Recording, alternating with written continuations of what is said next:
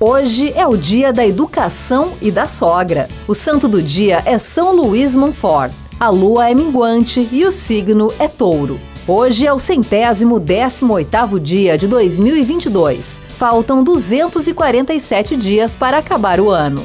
O dia 28 de abril na história. Em 1932, é anunciada a vacina contra a febre amarela para uso humano. Em 1945, o ditador italiano Benito Mussolini, que inspirou a adoção dos regimes autoritários, e sua mulher são mortos por ativistas do país. Em 1965, os Estados Unidos invadem a República Dominicana, alegando o perigo de uma ditadura comunista no país. Em 1967, o lutador Muhammad Ali recusa-se a lutar na Guerra do Vietnã e é punido com a cassação do título mundial de boxe.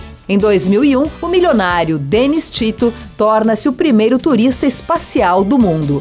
Em 2015, em Baltimore, nos Estados Unidos, a morte de um jovem negro provocou violentos protestos. Seis policiais foram indiciados pelo homicídio. Frase do dia: Cada minuto que passa é uma nova chance para mudar tudo para sempre. Penélope Cruz.